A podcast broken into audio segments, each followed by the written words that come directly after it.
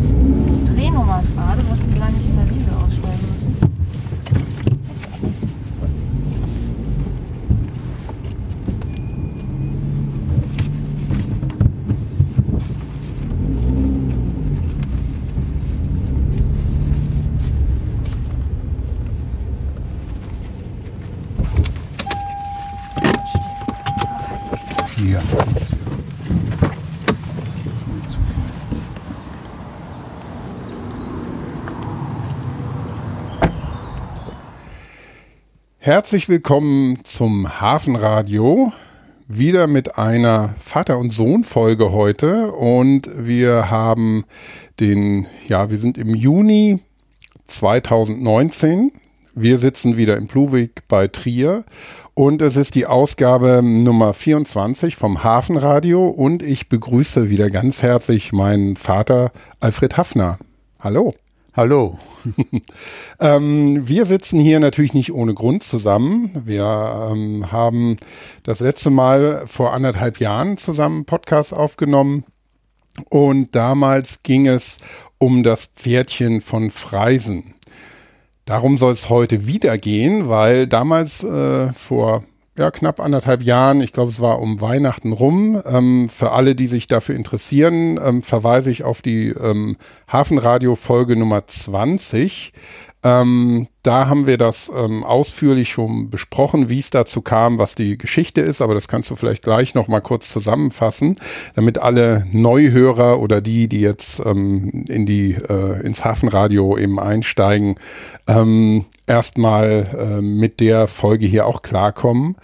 Ähm, ja, es ging um das Pferdchen von Freisen, ein keltisches ähm, Bronzepferdchen mit einer besonderen Geschichte, die du jetzt als ja als Archäologie-Rentner oder als Archäologie-Pensionär nochmal aufgegriffen hast als äh, was ganz Spannendes und ähm, die Herangehensweise ist eigentlich das, was ein Archäologe so im normalen Arbeitsleben gar nicht machen kann, weil er einfach nicht die Zeit dafür mehr hat heutzutage und früher wahrscheinlich auch nicht.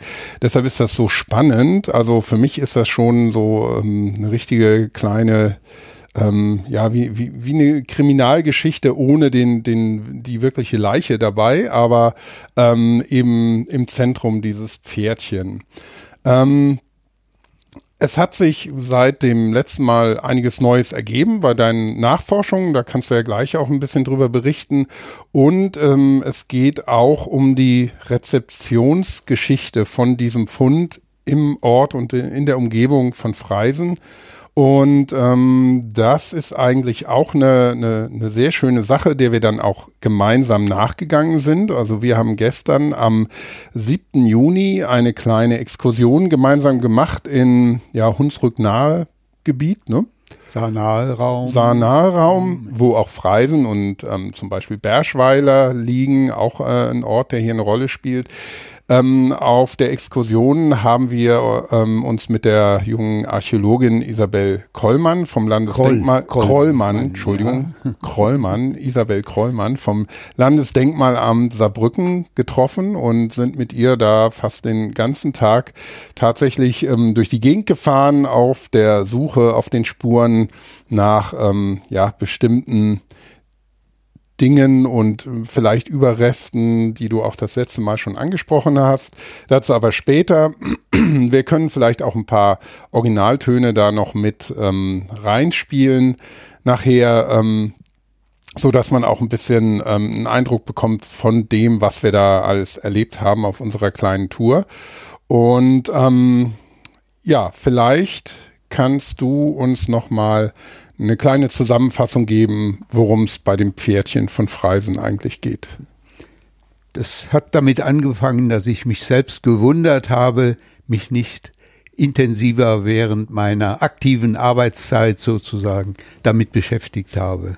Ich habe mich deshalb auch gewundert, weil es das Pferdchen von Freisen ja ist sehr bekannt in der archäologischen Forschung, aber auch in der populärwissenschaftlichen äh, wie, äh, ja, Rezeption der archäologischen Forschung, der Wiedergabe in, in den Publikationen, auch in äh, der heimatkundlichen, in den heimatkundlichen Publikationen. Überall stößt man auf dieses Pferdchen von Freisen. Und kein Mensch kann ich nicht sagen, aber ich habe mich auf jeden Fall nicht allzu viel damit beschäftigt, was mich bis heute verwundert. und aus dieser Verwunder Verwunderung heraus ist eben dann die Idee entstanden, mich einmal nochmal sehr intensiv mit der Geschichte der Entdeckung, mit den Menschen, die zu dieser Entdeckung geführt haben, zu beschäftigen und zum Zweiten dann mit meinem Kenntnisstand der archäologischen Forschung zur Archäologie der Kelten und sei es äh, durch die archäologischen Quellen fundiert, sei es durch die Schriftquellen fundiert, die, diese Forschung äh, nochmals intensiver zu beschäftigen mit dem Ziel, das Pferdchen von Freisen ja so zu präsentieren in einer Pub kleinen Publikation, äh, ja, die aus meiner Sicht diesem kleinen Kunstwerk des vierten, fünften Jahrhunderts vor Christi Geburt wirklich gerecht wird. Mhm. Und ein Punkt vielleicht nur ganz vorweg, ist es immer von dem Pferdchen die Rede, man müsste von den, also die Pferdchen an sich sind es, weil es eben mit Sicherheit zwei gewesen sind, zwei identische kleine Pferdestatuetten aus Bronze gegossen. Mhm. Und mit denen wollen wir uns äh, dann äh, habe ich mich auseinandergesetzt. Das Manuskript steht weitgehend, aber einige Fragen sind offen geblieben und die konnten nur vor Ort etwa geklärt werden oder durch Recherche über die dort aktiven äh, Menschen, die äh, irgendwie mit der Entdeckungsgeschichte und auch der Geschichte danach äh, zusammenhängen und äh, mhm. deswegen auch unser Ausflug da nach Freisen. Wir oder vielleicht äh, vorab, deine Enkeltochter hat ja auch ähm, eine gewisse Rolle gespielt, ja. dass du wieder auf dieses Pferdchen-Thema gekommen bist. Ähm, das kann man aber, wie gesagt, auch sehr gerne in der Folge Nummer 20 ähm, nochmal nachhören, ausführlich. Das ist der, der, ja, der, der aktuelle Stand. Du hast dich damit eben beschäftigt. Vielleicht kannst du nochmal ähm, kurz umreißen, was es damit auf sich hat, ähm, wo es gefunden wurde, wie die Interpretation ähm, fortgeschritten war beim, beim letzten Mal, als wir uns vor anderthalb ja, Jahren ja. ungefähr unterhalten haben. Also gefunden wurde es 1849 im Zuge einer Ausgrabung.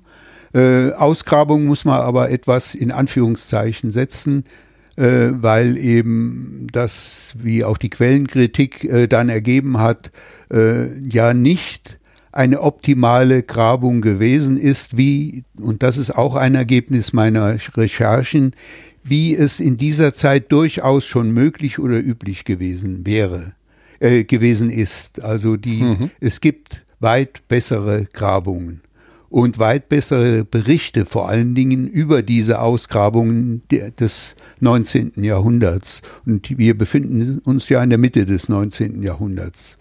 Und das hängt damit zusammen, dass wohl der Ausgräber, das war Johann Karl Sohns aus Berschweiler, der dort Bürgermeister und äh, Standesbeamter und Steuerexekutator äh, das heißt also auf gut Deutsch gesagt Steuereintreiber. Gewesen ist und deshalb nicht immer wohl auch äh, die beliebteste Person gewesen ist, aber er war ein tüchtiger Bürgermeister, das steht fest. Er hat wirklich tolle Sachen geleistet und äh, mit all dem muss, musste ich mich auch beschäftigen, um eben zu, das zu verstehen.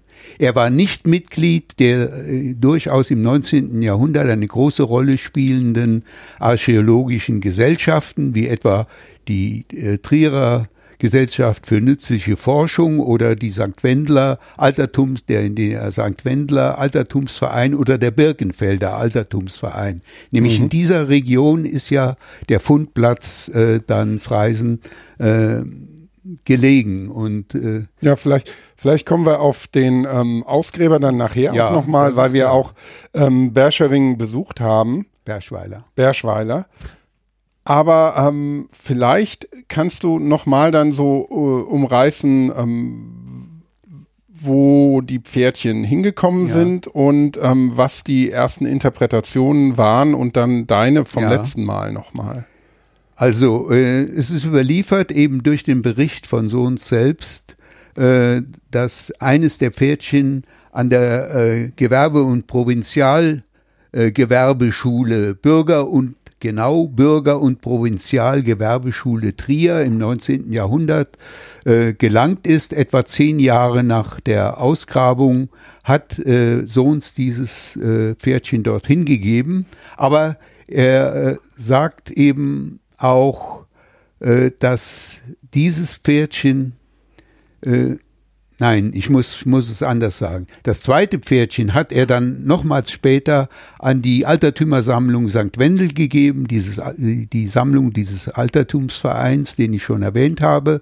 Und äh, dieses Pferdchen, das er dort nach St. Wendel gegeben haben, hat, ist 1878 nach Trier in das damalige Provinzialrömische, in, in, in das damalige Provinzialmuseum gelangt, heute das Rheinische Landesmuseum Trier. Und dieses Pferdchen, das an diese Schule gelangt ist, schon Jahre zuvor, Ja.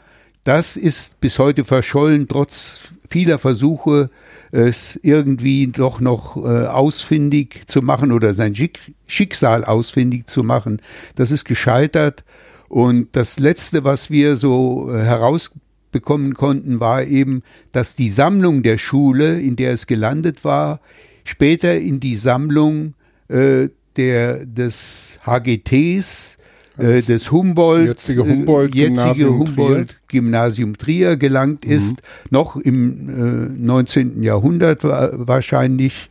Äh, auf jeden Fall ist das HGT die Nachfolgeschule äh, gewesen. Äh, und äh, dieses und herausgefunden haben wir, dass ein Teil der Sammlung zumindestens äh, im Rahmen eines Verkaufes von alten Sammlungsstücken oder ich weiß es nicht genau, also detaillierte Angaben habe ich da noch nicht, äh, in die USA gelangt ist. Da könnte theoretisch auch das Pferdchen dabei sein, aber nichts Genaues wissen wir. Mhm. Ja, das, ist wäre so eine Spur, die man vielleicht auch nochmal Die verfolgen müsste könnte. man nochmal, aber das wäre viel Aufwand. Ich weiß nicht, ob ich äh, dafür die richtigen Wege finde, aber äh, vielleicht hört es auch jemand. Ja, genau. Vielleicht hört es ja jemand, der Beziehungen nach Amerika hat und ähm, zum Und- HGT und- in Trier, dass man ähm, da vielleicht noch mal rausfinden kann, wo die Sammlung hinging und ob es da noch Kontaktpersonen ging.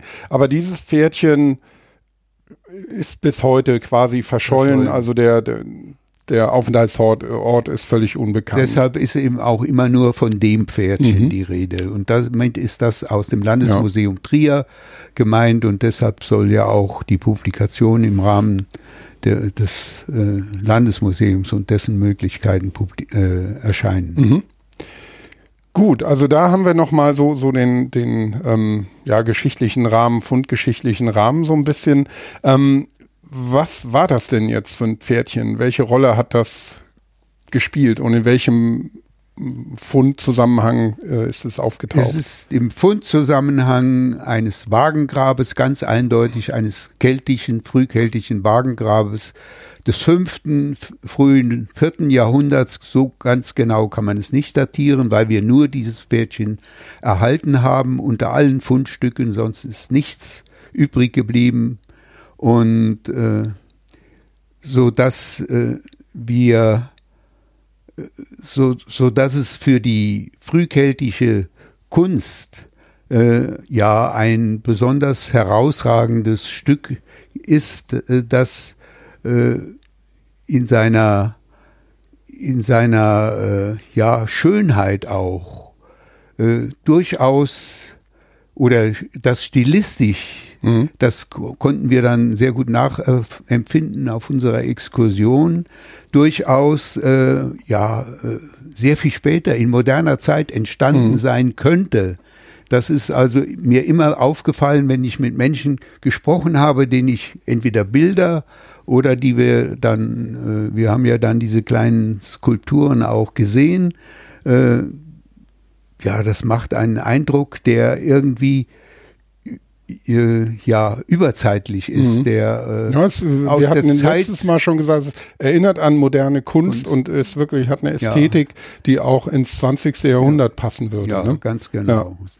ähm, was war denn die Funktion von dem Pferdchen? Die Funktion, da bin ich mir ziemlich sicher inzwischen auch durch Studien, äh, durch neu erschienene Studien, dass es äh, zu einem aus Holz gearbeiteten Joch gehört hat. Also zum, wir können davon ausgehen, dass in dem Wagengrab nicht nur der Wagen deponiert worden ist, sondern auch das Joch mit den Teilen aus Metall, die zum Joch gehört haben und dass es dort eben einerseits Schmuck gewesen ist, dieses, aber auch andererseits sicher eine, in- äh, ja, eine symbolische Bedeutung äh, hatte, die letztendlich mit äh, keltischer Religion auch zusammenhängt. Mit keltischem Denken auf jeden Fall, aber äh, am ehesten eben dem, dieses Denken verankert im, in, in der Religion der frühen Kelten. Genau, und du hattest ja auch im, im letzten Podcast auch schon Vergleichsfunde, die sich mittlerweile ähm, gezeigt haben, ähm, angesprochen, wie zum Beispiel aus Baden-Württemberg, wo man ja auch ein ähm, Fürstengrab aus ähnlicher Zeit ähm, gefunden hat, wo eben auch ähm, dieses Pferdemotiv in etwas anderer Ja. Form, aber prinzipiell im Zusammenhang mit eben Joch und Wagen Ja. auftaucht. Das ist dann, äh, das ist einmal das berühmte Fürstengrab, äh, Prunkgrab, Fürstengrab von Hochdorf, Eberdingen-Hochdorf äh, und aus Baden, aus Württemberg. Und zum Zweiten jetzt dieses neu entdeckte Grab von Undlingen, etwa äh, an der Oberdonau äh, gelegen und äh, das inzwischen auch publi publiziert vorliegt, ist im Archäologischen Korrespondenzblatt erschienen. Genau, das können wir vielleicht auch nochmal verlinken, den, den Literaturhinweis da drauf, den, für alle, die es interessiert. Jetzt wäre meine Frage natürlich, ähm, was hat sich denn, seitdem wir vor anderthalb Jahren drüber äh, gesprochen haben, bei deinen Recherchen noch, noch Neues ergeben vielleicht zu dem, was Ja. wir, was wir damals hatten? Was, wie bist du da weitergekommen? Ich bin- Oder bist du in lauter Sackgassen gelandet? Nein, ich habe selbst gestaunt, ja, wie viel man über dieses Wagengrab trotz der geringen Informationen, die wir von dem Ausgräber erhalten haben, die ich jetzt im Einzelnen nicht aufzählen kann, äh, wie viel damit doch noch anzufangen ist. Ich will nur ein Beispiel ganz kurz ansprechen, äh, sonst wird das äh, jetzt im, auf jeden Fall zu viel. Äh, das ist das, dass der Ausgräber ausdrücklich äh, darüber informiert, dass zwei Schwerter in diesem Wagengrab gefunden worden sind. Und ich hatte zuerst den Verdacht, äh, er könne sich da geirrt haben, ganz schlicht und einfach. Aber dann bin ich in die Lit Literatur vertieft eingestiegen zu dieser Thematik und ich habe gefunden, dass es ein Thema ist der Archäologie, das mir zwar nur schwach, das mir nur schwach bewusst war, aber wenn man sich dann mit so etwas näher befasst, dann merkt man, gut, da haben schon andere Leute sehr intensiv drüber nachgedacht und auch einiges publiziert. Und in der Regel immer nur ein Schwert bei einem Krieger. Aber es gibt Ausnahmen und das sind meist herausragende Krieger, wie zum Beispiel hier unser Krieger, der herausragt durch den, die Wagenmitgabe und dann noch durch dieses Joch mit dem Pferdchenbesatz. Äh, Besatz. Genau. Also du, du hattest ja im, das erinnere ich noch von dem vorherigen Podcast, du hattest da beschrieben, ähm, dass Sohns eben von zwei Schwertern spricht und du hattest damals gesagt, ähm, da wärst du dir nicht sicher, weil das könnte auch sein, dass ähm, das Schwert aus der Scheide herausgenommen wurde und beides nebeneinander abgelegt wurde, weil es auch Ja. dafür ähm, Beispiele gibt. aber das muss nicht so sein und das ist das jetzt, was du, Ja. was du neu rausgefunden hast. Also mit diesem herausgezogenen, da kenne ich selbst nur sehr genau ein Beispiel, da war es in der Tat so. Und äh, aber das hatte der Ausgräber, der auch im 19. Jahrhundert gegraben hatte, der hatte das durchaus schon bemerkt, dass das äh, ein herausgezogenes Schwert gewesen ist aus der Scheide. Nur hat es übereinander gelegen. Aber dann durch diese Ver Ver Beschäftigung mit der Literatur auch und zu dieser Thematik ist mir klar geworden, dass die, die Wahrscheinlichkeit sehr viel größer ist, dass es tatsächlich zwei Schwerter gewesen sind, da äh, in, wirklich die Grundregel war, das Schwert, die Schwertklinge steckt in der Scheide. So sind die Gräber in dieser Zeit. Äh, man muss immer diesen Zeitrahmen dann auch sehen äh, oder berücksichtigen, äh, im Grab depon deponiert worden. Und dass die Wahrscheinlichkeit viel größer ist, dass es in der Tat zwei Schwerter gewesen sind. Und, äh, und damit wird es eine interessante Sache, da diese Zwei-Schwert-Mitgabe, mit, äh, Gabe, Zwei-Schwerter-Mitgabe äh, ganz eng verbunden ist mit dem, Klient, mit dem keltischen Klientelwesen.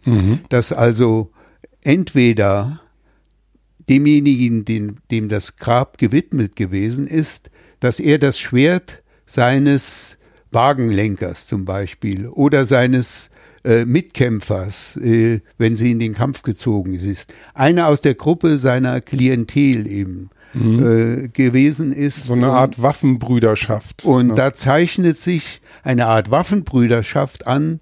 Und dieser Begriff Waffenbrüderschaft, der äh, ja im Deutschen praktisch nur so möglich ist, wird sogar im Englischen heute schon äh, dadurch äh, verwendet. Äh, und äh, taucht also auf Waffen, Waffenbrüderschaft. Äh, das hängt mit dem Zusammensetzen der Wörter zusammen. Ne? ja. Und ja, also und dem bin ich nachgegangen und habe dabei ja und bin da dadurch noch überzeugter, dass es in der Tat zwei Schwerter gewesen sein können und dass nicht auszuschließen ist, dass auch zwei Männer dort bestattet gewesen sind, Ja. äh, weil äh, was wir nicht bestätigen können, weil ja, das habe ich glaube ich in der ersten Folge schon gesagt, die Skelette hundertprozentig vergangen sind. ja. Das hängt mit den Bodenverhältnissen zusammen. Das wäre nämlich meine nächste Frage gewesen. Ähm, der Waffenbruder, was war dessen Schicksal? Also hat er nur sein Schwert mit reingegeben, mit dem sie Ja. da zusammen unterwegs waren? Oder wurde der auch mit reingegeben Ja. ins Grab? Äh, beides könnte möglich sein. Also das könnte durchaus, wir haben viele Nachrichten darüber, dass äh, der zweite entweder gewaltsam um, zu Tode ge gebracht wurde, speziell für die Bestattung, oder dass er auch im Kampf gefallen war, im selben, das könnte in demselben äh, kriegerischen Einsatz äh, passiert sein. Ne? Wenn es denn einen gab. Wenn, wenn es denn einen Ja. gab. Aber es gibt eben auch Beispiele von zwei Schwertern, wo mit Sicherheit dann nur ein Individuum, also nur die, äh, der Verstorbene. Und äh, da müssen wir damit rechnen, dass also äh, das Schwert des Mitkämpfers, des Waffenbruders mit in das Grab gegeben wurde, um eben die Zusammengehörigkeit dieser beiden durch diese Schwertmitgabe gleichsam symbolisch und für das Jenseits symbolisch gedacht zum Ausdruck gebracht wird. Mhm. Vielleicht können wir da ja noch ein bisschen genauer drauf eingehen, weil das Spannende ist ja, du, du kannst ja keine Beweise mehr dafür liefern, weil du hast ja nur Aussagen und kannst sie nicht verifizieren anhand des Fundmaterials. Das, die Schwerter sind ja nicht mehr Nicht da. mehr da. Und ähm, du hattest in dem anderen Podcast auch die Möglichkeit angesprochen, es könnte auch ein Prunkschwert und ein ja, Alltagskampfschwert sein, die beide mit reingegangen sind.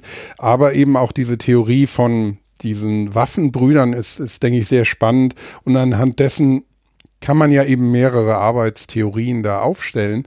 Und ähm, das mit diesen Waffenbrüdern, ähm, da würde mich interessieren, wo, wo kommt das denn her? Woher wissen wir was darüber? Gibt es schriftliche Quellen? Also von römischen oder griechischen Autoren oder gibt es ähm, nur indirekte Vergleiche, die dann darauf zurückgeschlossen werden? Woher kommt die ähm, Interpretation, dass es sowas bei den Kelten gab? Das Wort äh, oder einen Begriff für Waffenbrüderschaft äh, gibt es so nicht und ist auch nicht überliefert. Ne?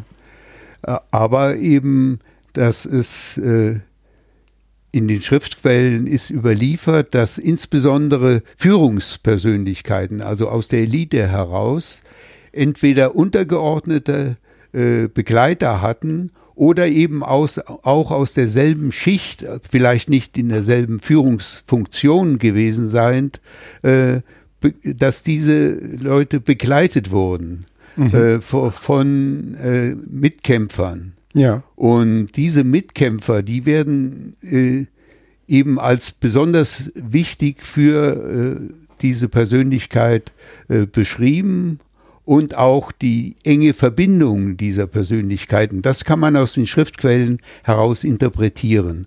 Aber man kann das jetzt nicht, wir können nicht so weit äh, gehen, auch wenn das in vielen, also in manchen äh, Überschriften inzwischen als äh, Leitmotiv Waffenbrüderschaft mhm. äh, sozusagen ja. zu finden ist. Äh, da bin ich, da gehe ich auch in meinem Beitrag etwas vorsichtig mit um und sehr differenziert, aber das kann ich jetzt nicht im Einzelnen erläutern, dann sagst du mit Sicherheit, also jetzt reicht's aber wirklich. aber das ist eben ein spannendes Thema, weil hier zwei Quellen unterschiedliche Quellen, die archäologischen und die schriftlichen Quellen, zusammen ein ja doch äh, Bild ergeben, das äh, uns sehr gut, das sehr wichtig ist, um eben das Verständnis über viele Bereiche ja zu bringen, zu ermöglichen, das Verständnis zu ermöglichen, äh, was wir allein mit archäologischen Quellen schwer finden können, was aber eben durch die Stützung durch die Schriftquellen dann zu einer hohen Wahrscheinlichkeit führt. Mhm. Ja, also finde ich auch ein sehr spannendes ähm, Thema, die generell die, der Ansatz und eben auch speziell das ähm, ähm, die Idee von diesen Waffenbrüdern und was das dann unter Umständen auch bedeutet hat, wenn ähm, der der, der Obergestellte sozusagen das Zeitliche gesegnet hat und ähm, unter Umständen der Waffenbruder Bruder freiwillig, unfreiwillig, das weiß man wahrscheinlich nicht, mit ins Grab gegangen ist oder eben auch nicht.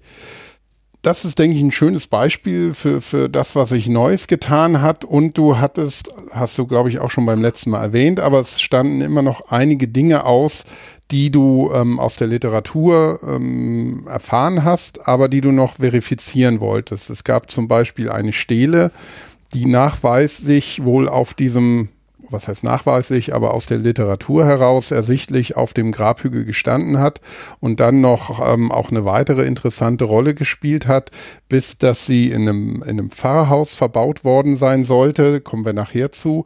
Aber es geht auch zum Beispiel um die Rezeptionsgeschichte, das hast du ja auch schon erwähnt, wie, welche Rolle dieser, dieser Fund auch in der, in der allgemeinen Wahrnehmung ähm, ja in der Region, wo er herkommt, ähm, spielt.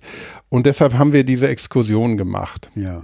Und ähm, da sind wir am 7. Juni eben nach ähm, Freisen gefahren, haben uns dort mit der ähm, Archäologin vom Landesdenkmalamt Saarbrücken, ähm, Frau Krollmann, getroffen und ähm, ja, haben dann verschiedene Stationen da angesteuert. Und die erste war interessanterweise die Schule in Freisen, nicht das Pfarrhaus. Warum waren wir in der Schule? Wir waren in der Schule, weil es dort ein Relief äh, gibt des Pferdchens von Freisen.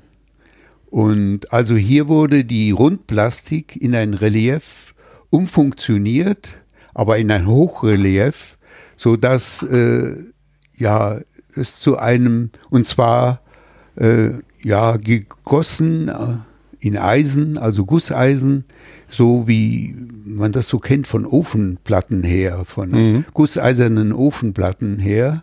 Und äh, dort ist äh, dieses, diese gusseiserne Platte also in die Wand eingelassen, um eben ein Wahrzeichen von Freisen aus heutiger Sicht in die Schule mit einzubinden.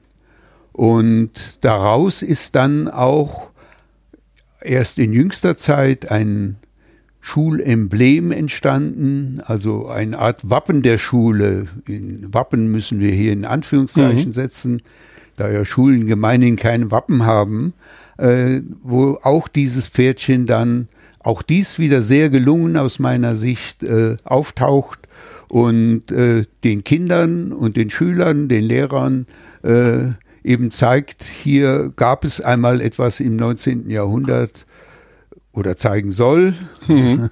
im 19. Jahrhundert, dass äh, das Freisen in der archäologischen Forschung zu einem Begriff gemacht mhm. hat. Ja. Ja, wir hatten da auch, das kann man vielleicht dann nochmal in den äh, Originalaufnahmen ein ähm, bisschen reinhören, die ähm, stellvertretende Schulleiterin, die extra während der Ferien uns ja. Zugang gewährt hat äh, zur Schule, erzählte auch, dass wegen des einen Ohrs, das nur noch an dem Pferdchen ist ja. und das im Emblem dann tatsächlich ein bisschen anders aussieht, die Schüler das auch oft als das Einhorn bezeichnen. Ja. Und also, dass es schon durchaus wahrgenommen wird, wenn auch vielleicht nicht immer als das, was es da wirklich okay. ist. Aber wir werden nachher noch ein anderes Beispiel hören. Und ich glaube, das Pferdchen ist wirklich ähm, bei den Freisendern vor allem schon im, im, ja, wie soll man das nennen, kollektiven Bewusstsein in irgendeiner Form vorhanden. Statue, kann man sagen, des Pferdes und dann habe ich eben in der Heimatliteratur gefunden den Hinweis, dass es in ihrer Schule hier, ich glaube aus den 70er oder 80er ja, Jahren, 71 steht drauf, 71 ja. steht drauf aus den 70er Jahren, ein Relief gibt. Mhm. Und das gehört natürlich auch unter diesem Thema Rezeptionsgeschichte mhm. mit zu diesem Beitrag. Und deswegen sind wir hier, um davon einfach ein Foto zu machen. Ja, gerne. Wir haben es auch in unserem Schullogo mit eingebunden. Also ja. Wir haben das Reisner Pferdchen auch da drin. Dieses Art Wappen. Ja, genau. Genau, das haben wir nämlich das unten schon gesehen. gesehen. Ja. Ich hatte es auch schon irgendwie in Verbindung, als ich äh, über ihre Schule da versuchte, die Adresse zu finden ihrer Schule. Da ist mir das schon im, mhm. im Internet über den Weg gelaufen. Und ich fand das besonders gelungen, nämlich dieses, ja, also mir gefällt das auch gut. Dieses ja. Emblem, mhm. kann man ja sagen. Aber die nicht wissen, dass das das Reisender Pferdchen ist, die sagen dann immer, das sei das Einhorn. ja, also das ist Reisender Pferdchen aus der Zeit um 400 vor Christi Geburt. Mhm. Und das ist schon was Besonderes, ja. was, was vergleichbar qualitätvolles ist auch sehr rar mhm. und sehr selten. Gut. Okay. Das hängt Fleisch hier am Eingang. direkt hier vorne, das ist sehr gut. Mhm. Muss man nicht durchs ganze Gebäude. Ja, es ist natürlich besonders entgegenkommen, dass Sie extra hier uns die Türen öffnen. Ich wohne ganz im Wald weg, also ja. ich bin in zehn Minuten hier auf dem anderen Schön. Dankeschön. Ah, da ist es ja schon.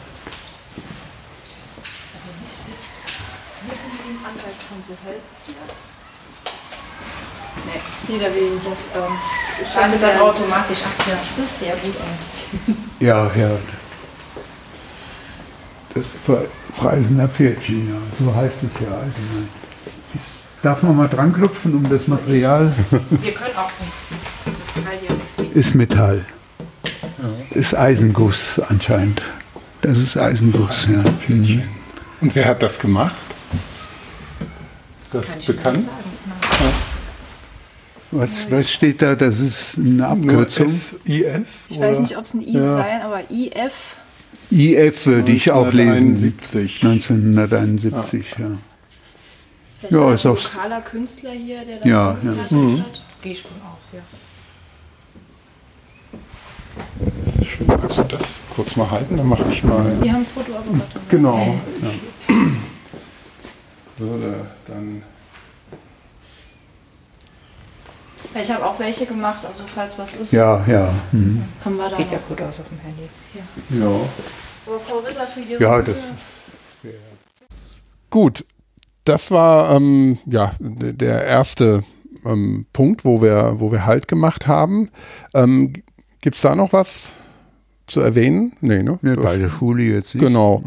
Ähm, dann sind wir gemeinsam weiter.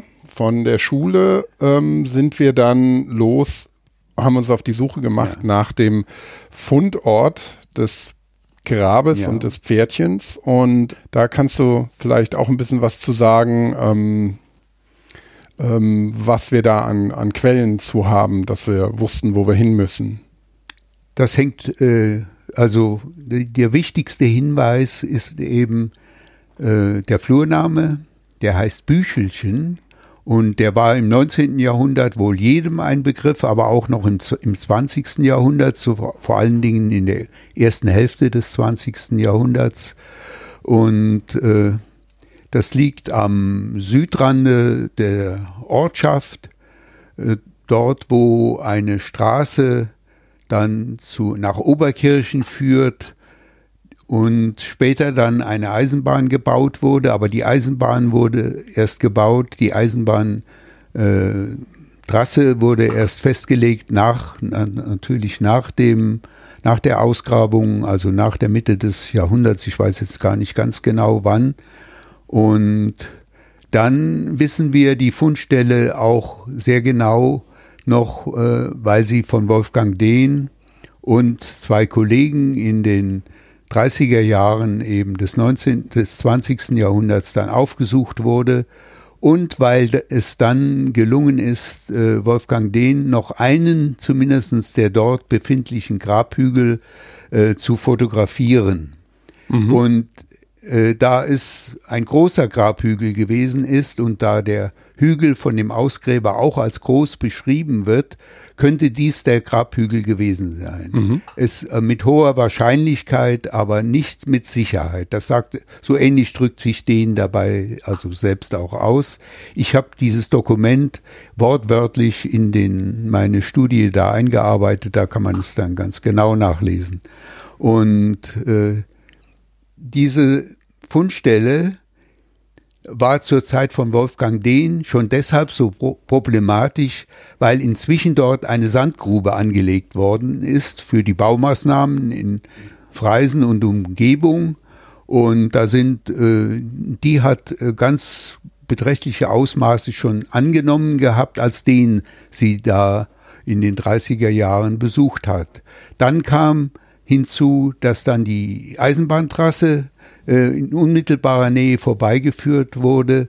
Und aus meiner äh, so Kenntnis, wie das Ganze so nach und nach sich verändert hat, dürfte das auch ein, äh, ein Störungsfaktor dann, dass äh, möglicherweise, da der Hügel kein Einzelhügel war, das ist gesichert, äh, sondern zu einer Hügelgruppe gehörte, äh, einige der Grabhügel oder vielleicht sogar auch dieser äh, größte Hügel, aus dem das Wagengrab stammt, zerstört worden ist. Mhm.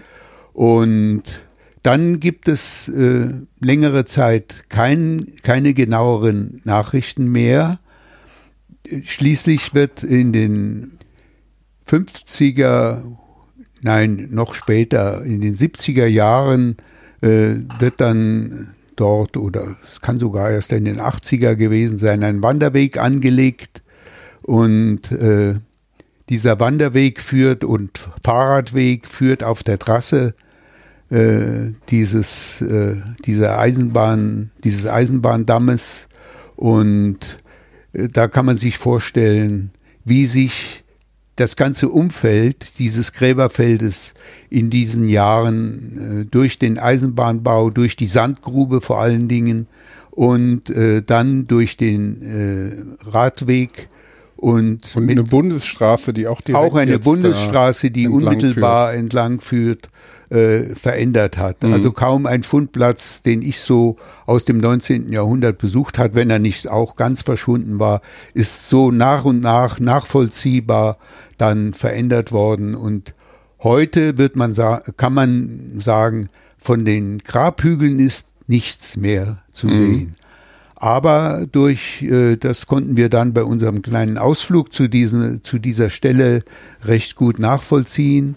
Äh, Spuren dieser Sandabgrabung sind eben doch noch in den verschiedensten Ausprägungen zu erkennen. vor allen Dingen auch äh, an Stellen, wo das Grundwasser dann aufgrund der Tiefe der Eingrabung der Sandgrube äh, austritt und äh, es ist heute genau das Gegenteil von dem, was es zur Zeit der Sandgrube eben gewesen ist. ist wir haben es so kurz bezeichnet, eine grüne Hölle geworden. ja, aber Hölle im positiven Sinne. Im absolut positiven Sinne, im grünen Sinne sozusagen, mhm. äh, indem es äh, dort alles äh, fast gewachsen ist, wie es äh, dann eben in solchen Wüstungen, in Wüstungen hat nichts mit Wüste jetzt zu tun, mhm. geschieht, wenn das in Ruhe, einigermaßen in Ruhe gelassen mhm. worden ist. Ja, es wurde schon ein bisschen gepflegt und es ist heute ein wunderschöner in, ja. Teich und mit ja. sehr viel Bewuchs drumherum ja. und man erkennt aber noch eben diese, diese Kanten, wo der Sand abgebaut wurde. Ja. Und es ist so eine, ja, so eine richtige, als man kann es dann noch als alte Sandkuhle oder Kaul, wie man hier auch sagt, erkennen. Und ähm, von daher ist es, ist es wirklich ganz spannend, ähm, wenn man sieht, wie, wie sich, wie das jetzt renaturiert ist, würde man heute sagen, und auch in diesen Wanderweg und in, in die, die Freizeitkultur ähm, dort eingebaut ist. Ja. Und ähm, es das gab an diesem Platz ja auch einige ähm, Hinweise, die vor allem, wo es um Natur geht, um Wald, um Bäume, um Insekten, aber es war auch eine Tafel da, ähm, die, die, auf das Pferdchen Bezug genommen ex hat. Explizit sagt, dass hier der Fundort dieses Pferdchens von Freisen ist. Mhm, das genau. ist natürlich auch sehr wertvoll, dass das, wenn das auch nicht auf den Quadratmeter genau ist, aber dass die Fundstelle in etwa so äh, damit äh, dokumentiert ist, äh, dass das auch in der Tradition der, bei der Bevölkerung so gewesen ist. Mhm. Und, äh, ja, also das ist. Wir haben ja auch noch das äh, Umfeld so ein bisschen dann erkundet, ja. sind da ein bisschen durch den ähm, Wald und die, die Wiesen drumherum gelaufen, aber konnten da auch wirklich nichts mehr erkennen, was jetzt darauf geschlossen hätte, dass noch von einem größeren Gräberfeld mit Hügeln etwas übrig wäre. Also ja. da gab es ähm, keine Hinweise ja. und man sieht eben, wie diese ja, Kulturlandschaft dort und durch Verkehrsmaßnahmen, Baumaßnahmen, ähm, aber auch andere bauliche Maßnahmen wie so eine ja, Grillhütte, die da jetzt auch ist in unmittelbarer Nähe, wirklich kontinuierlich verändert, verändert wurde. Ne?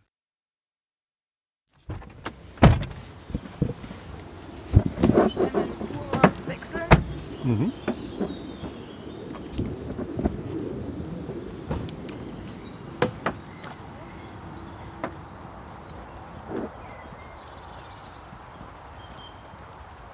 dieser Bericht von denen eben 38.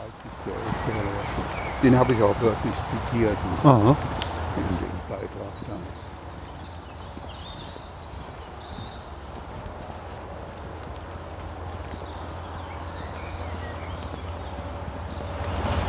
Aber hier ist jetzt so ein Teich, der da noch nicht war. Vielleicht ist das von dem Sandbau.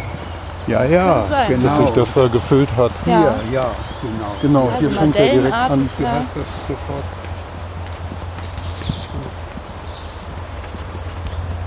Vielleicht steht die auch hier sogar. Da vorne ist sogar irgendwas mit dem Pferdchen. Genau. Ja, schauen wir mal. Da ist es ja. Genau. Ja, hier ich habe sowas erhofft, dass da vielleicht sogar einen Hinweis gibt mhm. vor Ort. Ja. Und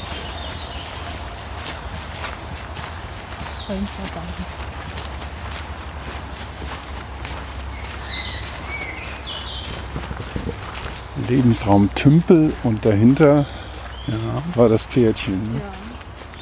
Der Tümpel ist mit Sicherheit durch diesen Sandabbau entstanden. Ja. Hier, Fundstelle, da steht es ja. Das steht da im Jahre 1800. Der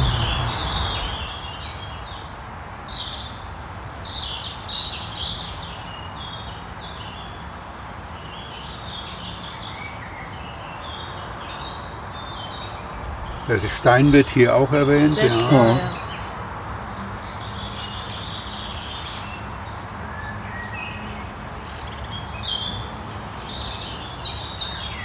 Ja, und genauer ist das wahrscheinlich hier natürlich dann nicht angegeben.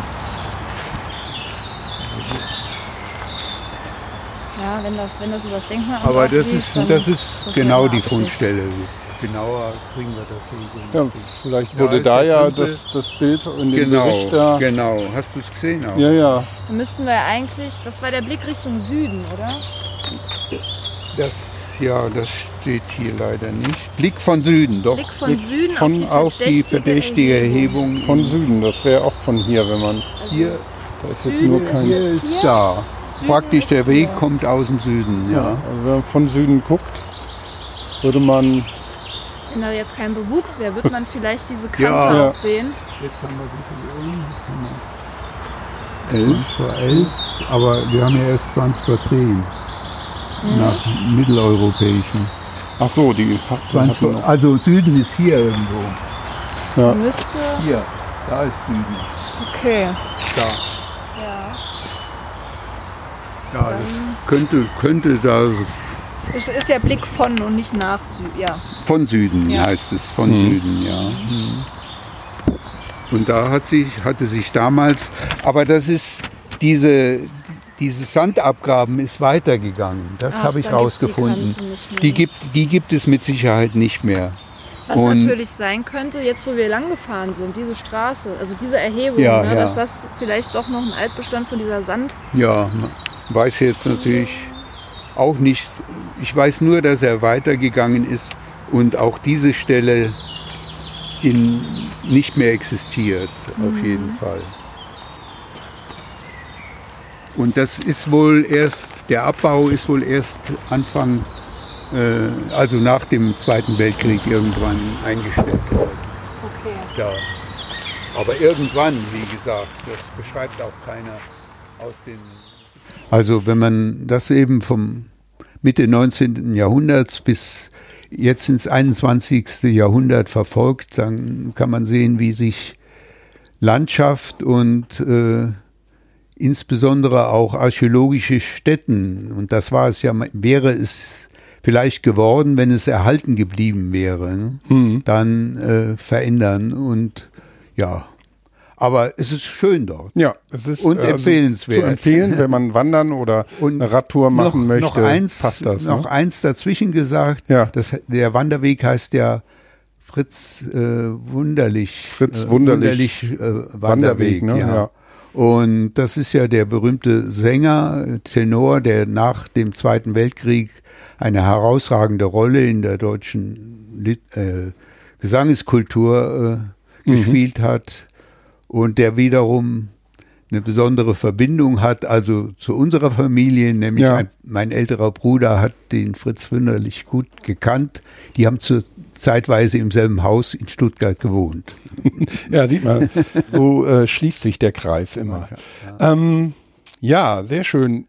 Das war keine Enttäuschung jetzt eigentlich, weil wir Nein. haben ja schon damit, damit gerechnet, gerechnet, und es war sehr schön, den, den Fundort trotzdem ja. nochmal ja. so im heutigen Zustand zu sehen. Und dann sind wir aber natürlich noch weiter und mit auch größeren Hoffnungen in das Pfarrhaus.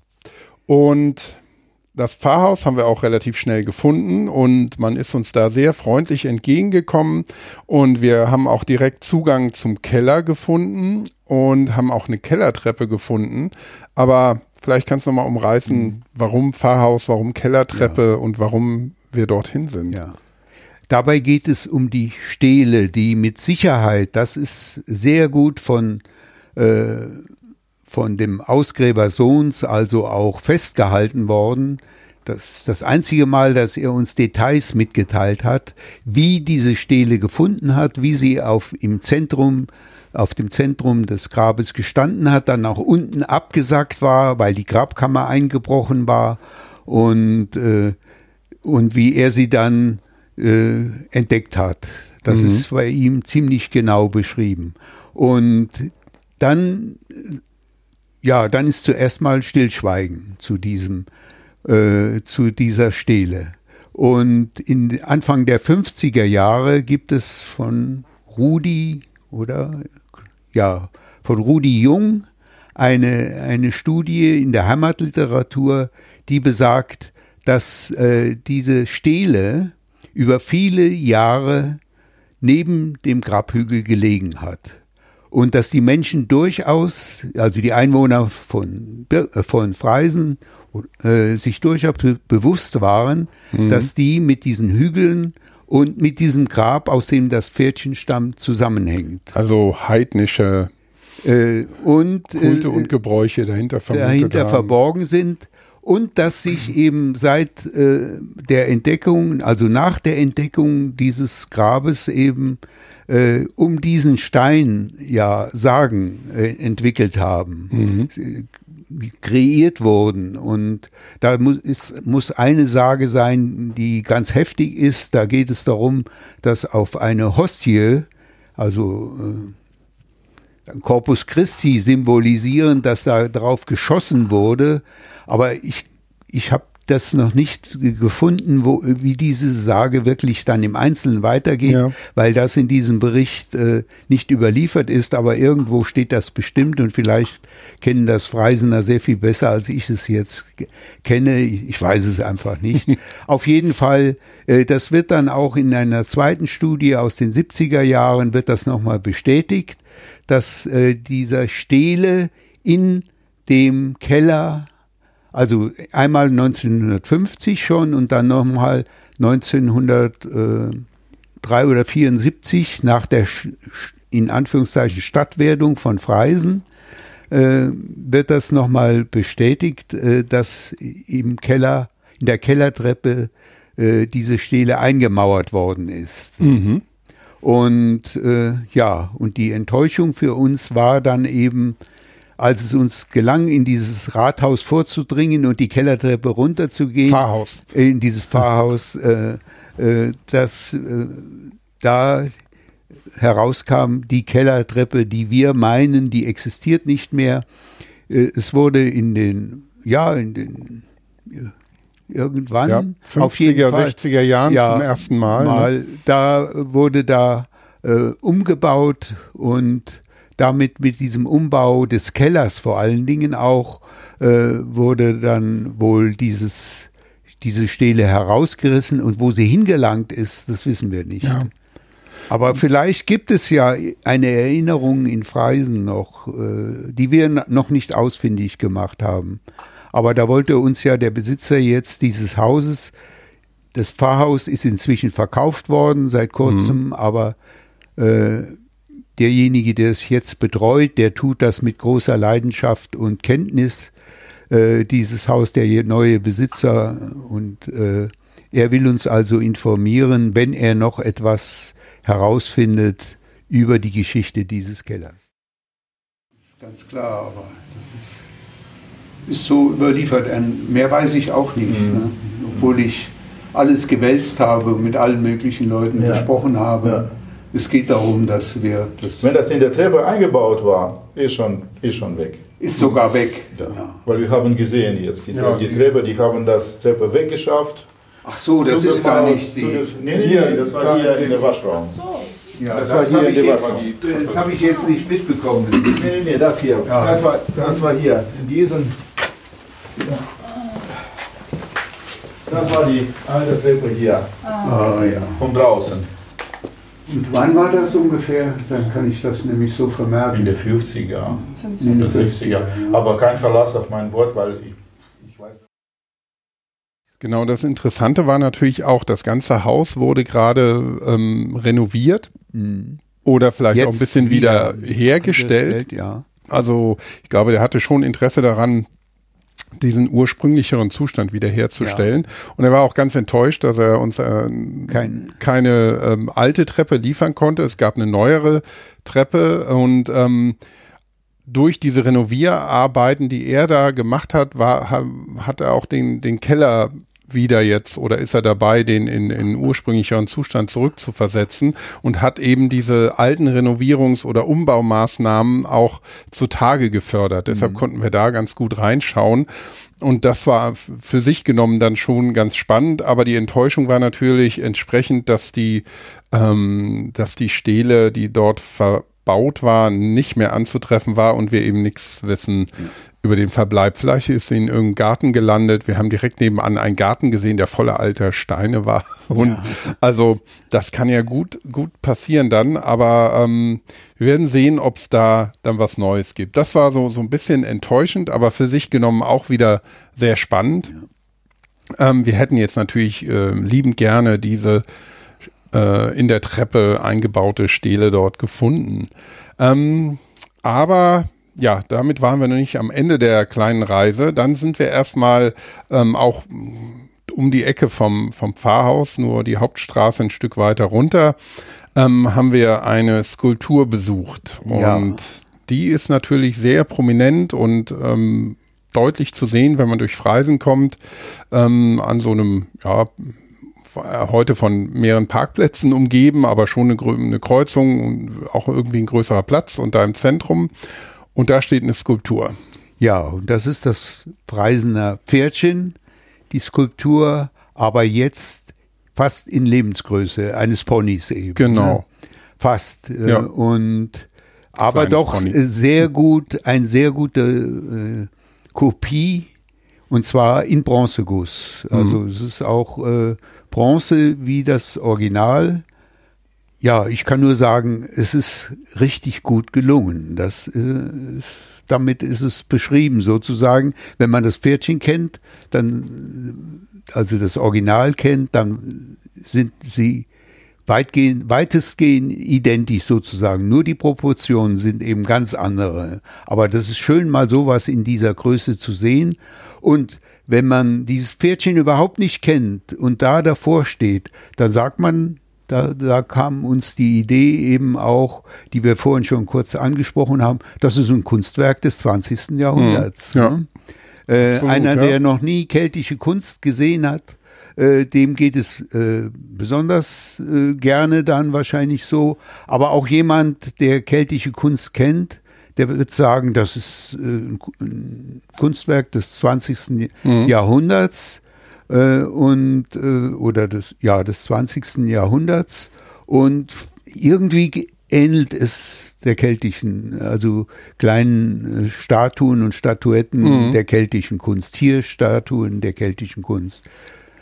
Genau. Also das ist wirklich ähm, schön und auch natürlich ähm, zeigt wieder, wie dieses oder welche Bedeutung dieses Pferdchen dann auch für den Ort hat. Und wir haben ja mit der mit der Stele und den Sagen, die sich dann darum wahrscheinlich auch um den Fundort gerankt haben, gesehen, dass das schon wirklich so im Bewusstsein der Menschen war und eben bis heute auch ist und ähm, in an verschiedensten Orten wahrgenommen wird, was was ich wirklich sehr spannend finde, gerade weil es natürlich auch so, so ein relativ kleiner, überschaubarer Ort ist und man da sehr schön nachvollziehen kann, wie sich das so im, im, im öffentlichen Raum dann auch, genau. auch darstellt.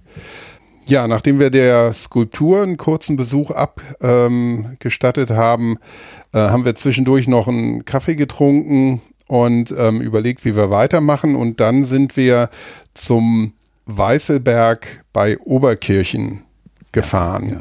Vielleicht kannst du ein bisschen erklären, was der Weißelberg der ist. Der Weißelberg ist die höchste Erhebung, ein Bergmassiv kann man sagen, äh, etwa 4,5 Kilometer von der Fundstelle des Wagengrabes, des keltischen Wagengrabes entfernt und äh, ich kann jetzt die genaue Höhenangabe nicht sagen.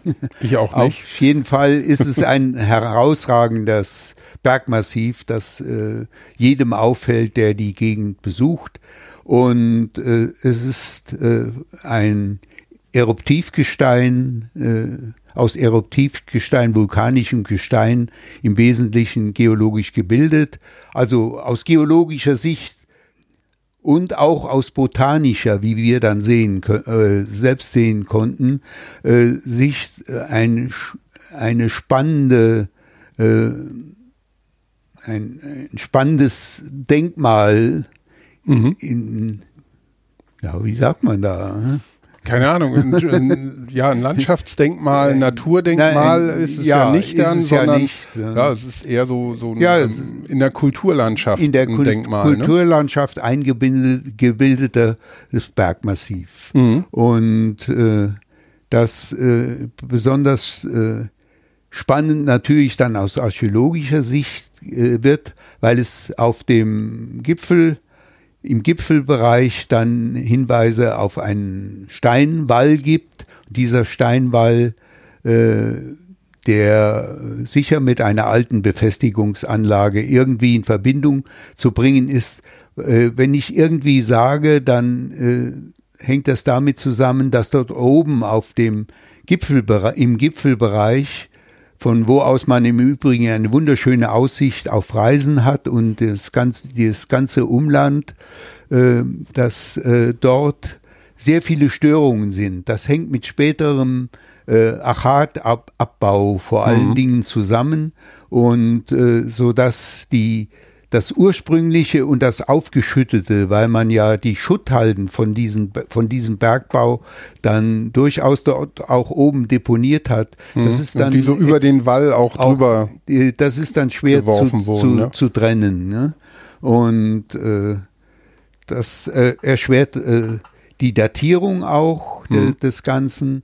Aber es sieht so aus, dass es spätrömisch sein könnte, weil eben auch äh, äh, äh, dort äh, Spolien entdeckt wurden, die darauf hinweisen, dass in Spolien sind was? Sp äh, Spolien sind wiederverwendete römische römische in, in spätrömischer Zeit wiederverwendete römische Inschriftsteine, Grabsteine oder auch von anderen Bauwerken stammende äh, Überreste, mhm. äh, die gerne in spätrömischer Zeit, als die Germanen äh, die ganze Region mit, mit ihren Überfällen bedrohten, äh, dann äh, zu Fluchtburgen oder eben richtig ausgebauten Befestigungsanlagen geführt haben.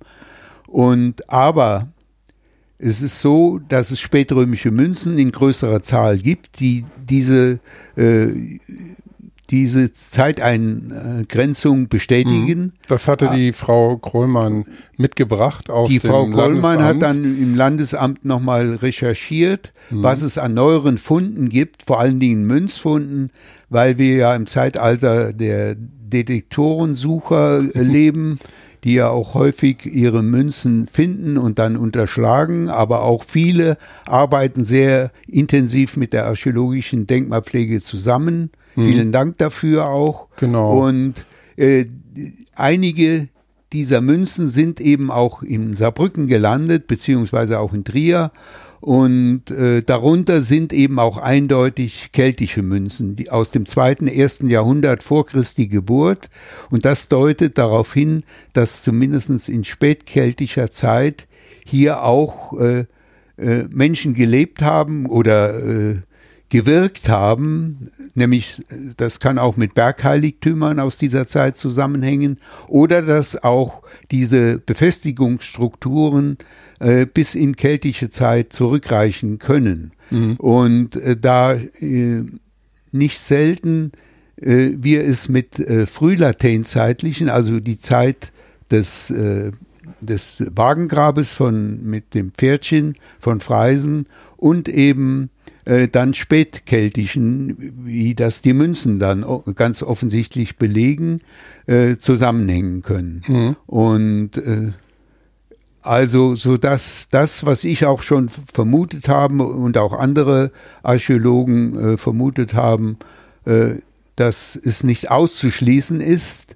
dass in der Nähe dieses äh, Grabes eben dann äh, durchaus auch eine keltische kleine Befestigungsanlage hm. gewesen sein kann. Die muss nicht klein gewesen sein, wir wissen es einfach nicht, ja. was da alles äh, und das müsste im Grunde genommen nochmal richtig angepackt werden. Hm. Ne? Ja, wir hatten jetzt leider nicht die Zeit ähm, und die Möglichkeit, da ähm, relativ kurzfristig ähm, nach oben zu wandern, weil ähm, das Ganze ist ja auch ein Naturschutzgebiet ja. und ähm, wohl sehr schön zu erwandern. Ähm, die Frau Krollmann hat uns da ja auch erzählt, sie war sie vor war, kurzem erst oben und ähm, also es muss, muss wirklich ein schönes Wandergebiet sein und Naturschutzgebiet. Deshalb kommt man auch nicht, kann man da nicht mit dem Auto rauffahren oder so. Ähm, aber eine Wanderung lohnt sich wohl auf jeden Fall. Und ähm, das wird natürlich nicht so schnell passieren, aber eine Ausgrabung dort oben würde natürlich auch unter Umständen dann genauere Ergebnisse liefern, ob das Ganze ja. jetzt auch wirklich zeitlich dann zu dem Wagengrab mit dem Pferdchen von Freisen passen würde oder nicht. Aber ähm, ich denke, das ähm, zeigt ähm, schon so, so viele Richtungen, in die man natürlich auch weiter forschen kann oder man vielleicht weiter forschen muss in Zukunft, wenn sich aus irgendwelchen Gründen zum Beispiel weitere Grabhügel oder andere Sachen ergeben, die, ähm, die gefährdet sind und dass man dort mhm. in der Region noch, noch ähm, weitere ähm, Funde und Befunde aus der Zeit hat. Das war ähm, die, ja, der, der kleine Halbausflug dann ähm, zum Weißelberg. Ähm, vielleicht kannst du noch, ähm, das ist also als kleinen Exkurs einmal erklären, warum spätrömisch und Befestigung, was hat's damit auch gerade in der Region ähm, damit auf sich? Ähm, was sind das für Anlagen, diese spätrömischen Befestigungsanlagen und warum gibt's die? Die gibt es, weil eben im dritten, vierten Jahrhundert äh, die germanische Stämme, Alemannen, äh, vor allen Dingen Franken, über den Rhein in das römische Reich vorgestoßen sind, immer wieder Vorstöße gemacht haben und das römische Reich äh, ja äh, zum Wanken gebracht haben und letztlich dann ja auch, äh, wenn man es jetzt umfassend sieht, mit äh, im im Zuge der gesamten germanischen Völkerwanderung das Römi dem Römischen Reich ein Ende bereitet haben. Mhm.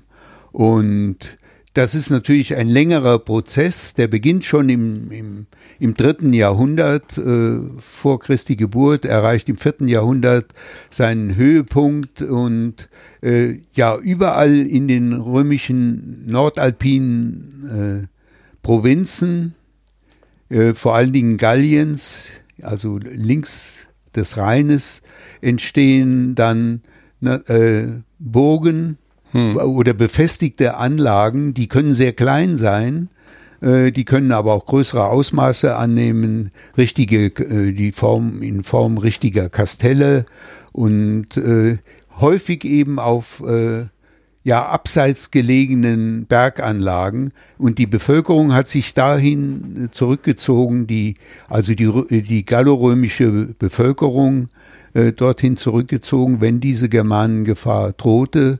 Und äh, es ist auch durch Grabungen nachgewiesen, dass solche äh, solche Anlagen auch angegriffen. Also die sind nicht unentdeckt geblieben. Mhm. Je unscheinbarer sie vielleicht waren und je versteckter sie gelegen haben, desto häufiger sind sie äh, wahrscheinlich unentdeckt geblieben, sodass die Bevölkerung überlebt hat. Aber immer wird sie nicht überlebt mhm. haben. Ne? Ja. Ja, das ist also auch ein ganz spannender Abschnitt, als diese gallorömische Kultur dann unter permanent oder, oder zunehmend unter Druck gerät und dann ja auch irgendwann ähm, ja, wie du schon gesagt hast, das Römische Reich da immer mehr sich in Auflösung befindet. Ähm, von daher wäre der Weißelberg bestimmt archäologisch ähm, auch interessant zu erforschen, gerade wenn man auch vielleicht auf ähm, spätkeltische oder noch ältere ähm, Vorgängeranlagen treffen könnte oder auch nicht. Ich habe mal nachgeguckt, der ist übrigens knapp 570 Meter ja, hoch und der ist ja so ein wie so ein alleinstehender Berg, der wirklich da ähm, einen guten Rundumblick, wie du gesagt hast, ähm, bestimmt liefert. Wir waren ja, ja noch nicht oben. Ja. Gut, das war eine weitere ähm, ähm, Station bei unserer kleinen Exkursion da, um auch ein bisschen so den, den Kontext noch, noch einzubeziehen. Und dann sind wir noch weiter in einen Ort in der äh, näheren Umgebung. Ähm, Berschweiler, du hast ihn schon erwähnt, der Ort, wo der Ausgräber herkommt. Und mit dem Ort hat es auch ein bisschen was Besonderes auf sich und wir waren auch ehrlich gesagt überrascht, als wir so das ein oder andere Gebäude da gesehen haben, dass wir in so einem kleinen Ort eher nicht erwartet hätten, sondern eher in, einer, in einem edlen Viertel von einer kleineren, mittleren oder großen Stadt. Ja, das hängt damit zusammen, dass Berschweiler im 18., aber dann vor allen Dingen im 19. Jahrhundert äh, ein Zentrum gewesen ist. die Funktion, die heute etwa Freisen ausfüllt, als Mittelpunkt einer, äh, einer eines Gemeindeverbundes, der zu einer Stadt, nämlich der Stadt Freisen, zusammengefügt äh, worden ist, äh, durch die Politik letztendlich, äh, hat auch, war auch Berschweiler der Mittelpunkt äh, einer, eines Gemeindeverbundes gewesen im 19. Jahrhundert und äh, war eben die äh, Bürgermeisterei nicht nur für das heutige Dorf Freisen, sondern da kommen, ich glaube, zehn Dörfer rundherum äh, waren äh, damit verbunden. Aber das müsste ich, äh, das ist jetzt so aus, aus der Lameng gesagt. Mhm, ja, ja. Ganz genau weiß ich es jetzt nicht. Und, äh, und äh, das hat eben diese Bürgermeisterei und äh, diese, diese ja, ich hatte ja schon gesagt, dass er auch äh, dann der Standesbeamte war. Hier wurden dann vor allen Dingen in der beginnenden preußischen Zeit seit 19, 1823, also nach den napoleonischen Kriegen, nachdem die, diese ganze Region preußisch geworden ist, eine herausragende Rolle gespielt hat. Verwaltungsbereich der Provinz äh, Rheinland, mhm. also der preußischen Provinz Rheinland. Und äh, da, damals gehörte Berschweiler auch zum Kreis St. Wendel und hatte praktisch die Rolle, das ist mir so erst bewusst geworden, äh, die Rolle inne, die äh, Freisen heute innehat. Während aber äh, Berschweiler heute dann zum Rheinland-Pfalz und zum Kreis Birkenfeld gehört, ist eben Freisen dann äh, zum Saarland hinzugeschlagen worden. Das hängt ja alles mit der Politik, mit den Kriegen, Erster Weltkrieg, Zweiter Weltkrieg zusammen, können wir jetzt nicht weiter ja. nachgehen. Aber das äh, unterstreicht eben die Bedeutung dieses, dieses Ortes im 19. Jahrhundert. Und äh, so dass dieser äh, Mensch, der dort Bürgermeister war, Johann, äh, Karl, Johann Sohns. Karl Sohns, doch eine, ja, eine herausragende Persönlichkeit war, was auch dazu geführt äh, hat, dass er porträtiert wurde und sein Porträt heute im äh, Stadtarchiv St. Wendel auch wohl aufbewahrt wird. Ich habe es noch nicht gesehen, aber wir werden versuchen, das Porträt auch in die Publikation mit mhm. einzuarbeiten, damit man einen Eindruck von dem Menschen bekommt, der hinter dieser Ausgrabung gestanden hat. Und das war auch der Grund, warum ich dann Kontakt mit dem Bürgermeister äh, Becker, dem ehemaligen Bürgermeister Becker, er ist seit kurzem ist er in Rente, von Berschweiler aufgenommen hat und der sich dann, äh, ich habe bislang nur telefonischen Kontakt hat, gehabt, als äh, äh, ja als guter Kenner seiner Heimat äh, herausgestellt hat, der auch ein kleines Büchlein geschrieben hat über äh, die Geschichte von Berschweiler die ich aber auch noch nicht kenne, aber die, das werde ich in Kürze, in Kürze dann nachholen.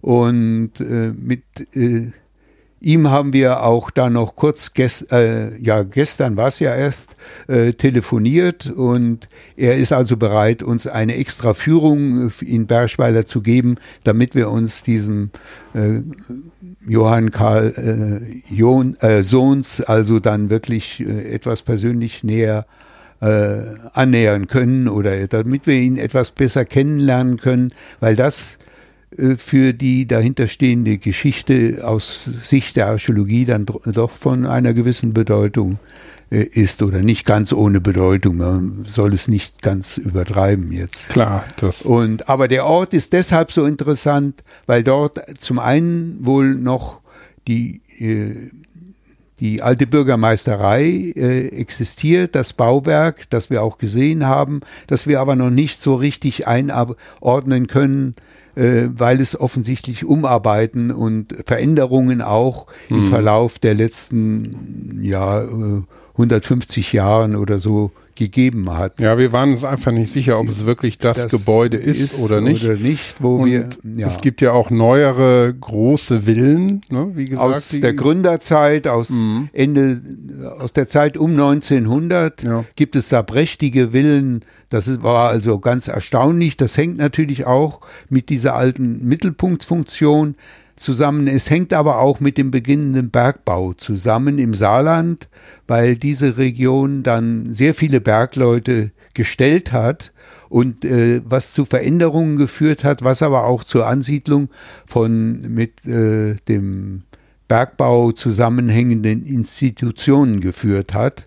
Und daraus äh, sind dann, äh, dadurch sind auch äh, aus dem Führungspersonal sozusagen dieses Bergbaus haben, sind dort äh, Menschen, an, haben sich dort angesiedelt und eben diese, diese Häuser gebaut. Mhm. Das sind also denkmalgeschützte Häuser, die, äh, ja, die doch sehr beeindruckend sind und die man so nicht erwartet hätte. Ja. Nee, und es ist auch der, der Ortskern selber, der alte, ja. da, dort den hat hast man du auch genauer noch, dir angesehen. Genau, ja. den ähm, habe ich ein bisschen genauer da unter die Lupe genommen und da konnte man wirklich schöne alte ähm, Bauernhäuser, typische Bauernhäuser, wie sie im, im Hunsrück-Nahraum eben oft vorkommen, aus genau dieser Zeit, also aus den 1840er ja, ja. Jahren, weil man auch schön sehen konnte, wann sie erbaut wurden. Das stand dran. Ja, das also war nicht jetzt meine Kenntnis, sondern ich konnte es einfach ablesen, was sehr hilfreich war.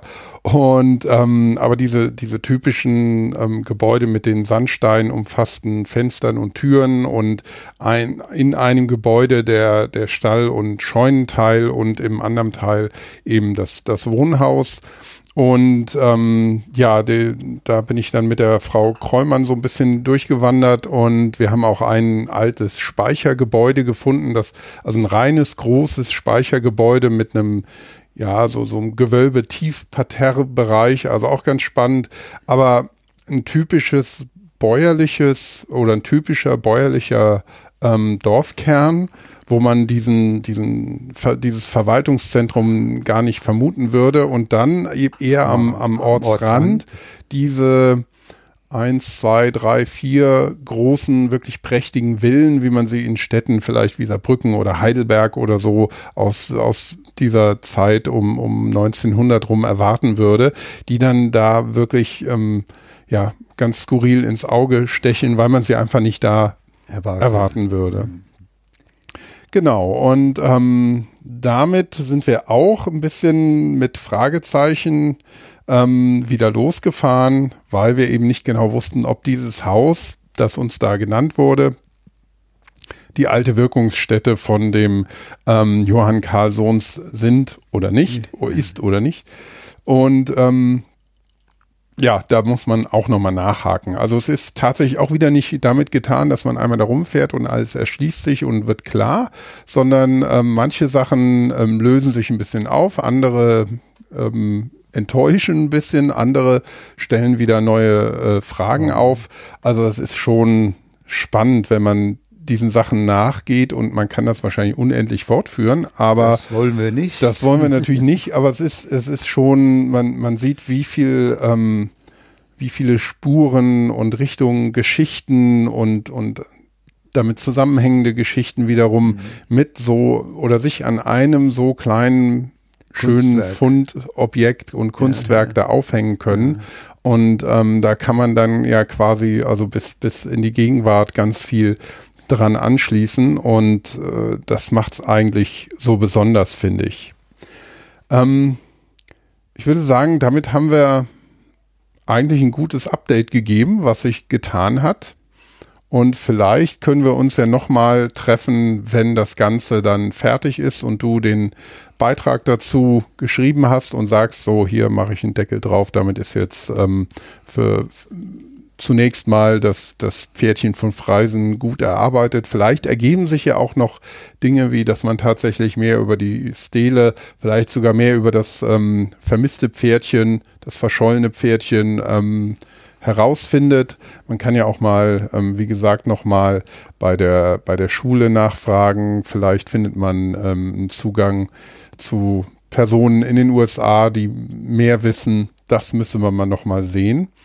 Und ähm, ja, dann würde ich mich ganz, ganz herzlich nochmal bei dir bedanken, dass du dir die Zeit genommen hast und äh, dass ich mitkommen konnte auf diese ganzen kleinen Exkursionen. Das hat großen Spaß gemacht.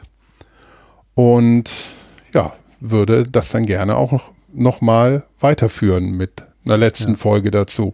Ja, dazu wird es äh, mit Sicherheit kommen, denn im Verlauf des Jahres muss wirklich der Deckel drauf. Also äh, irgendwann muss ein Punkt gesetzt werden. Genau. Und ich bedanke mich auch sehr.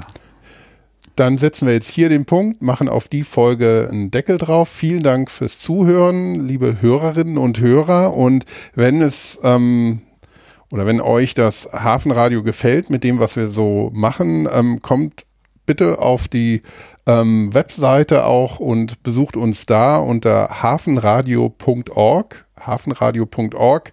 Da findet ihr alle Beiträge und auch nochmal Shownotes mit, mit vielen Links zu dem, was wir hier besprechen, aber auch viele Bilder und immer einen kleinen Blogtext noch. Also neben dem eigentlichen Podcast gibt es dann auf hafenradio.org noch mehr Informationen und ähm, wenn euch das Ganze gefallen hat oder wenn ihr mit uns in Kontakt treten wollt, könnt ihr das auch da auf der Webseite machen. Wir haben ähm, die Möglichkeit, dass Kommentare da abgegeben werden können. Ähm, das ist uns sehr willkommen und wir versuchen die dann auch zu beantworten. Ähm, wenn euch der äh, Podcast einfach gefällt, könnt ihr auch einfach auf ähm, iTunes ähm, ein paar Sternchen geben oder einen kleinen Kommentar hinterlassen. Da freuen wir uns natürlich sehr drüber. Und ähm, wir planen auch weitere Episoden. Wir haben auch schon, das habe, haben wir schon beim letzten Mal gesagt, der Michael Merkel und ich, dass wir da schon ein paar Sachen so ähm, dabei sind, die zu organisieren.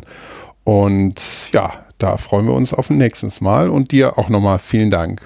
Ja. Tschüss.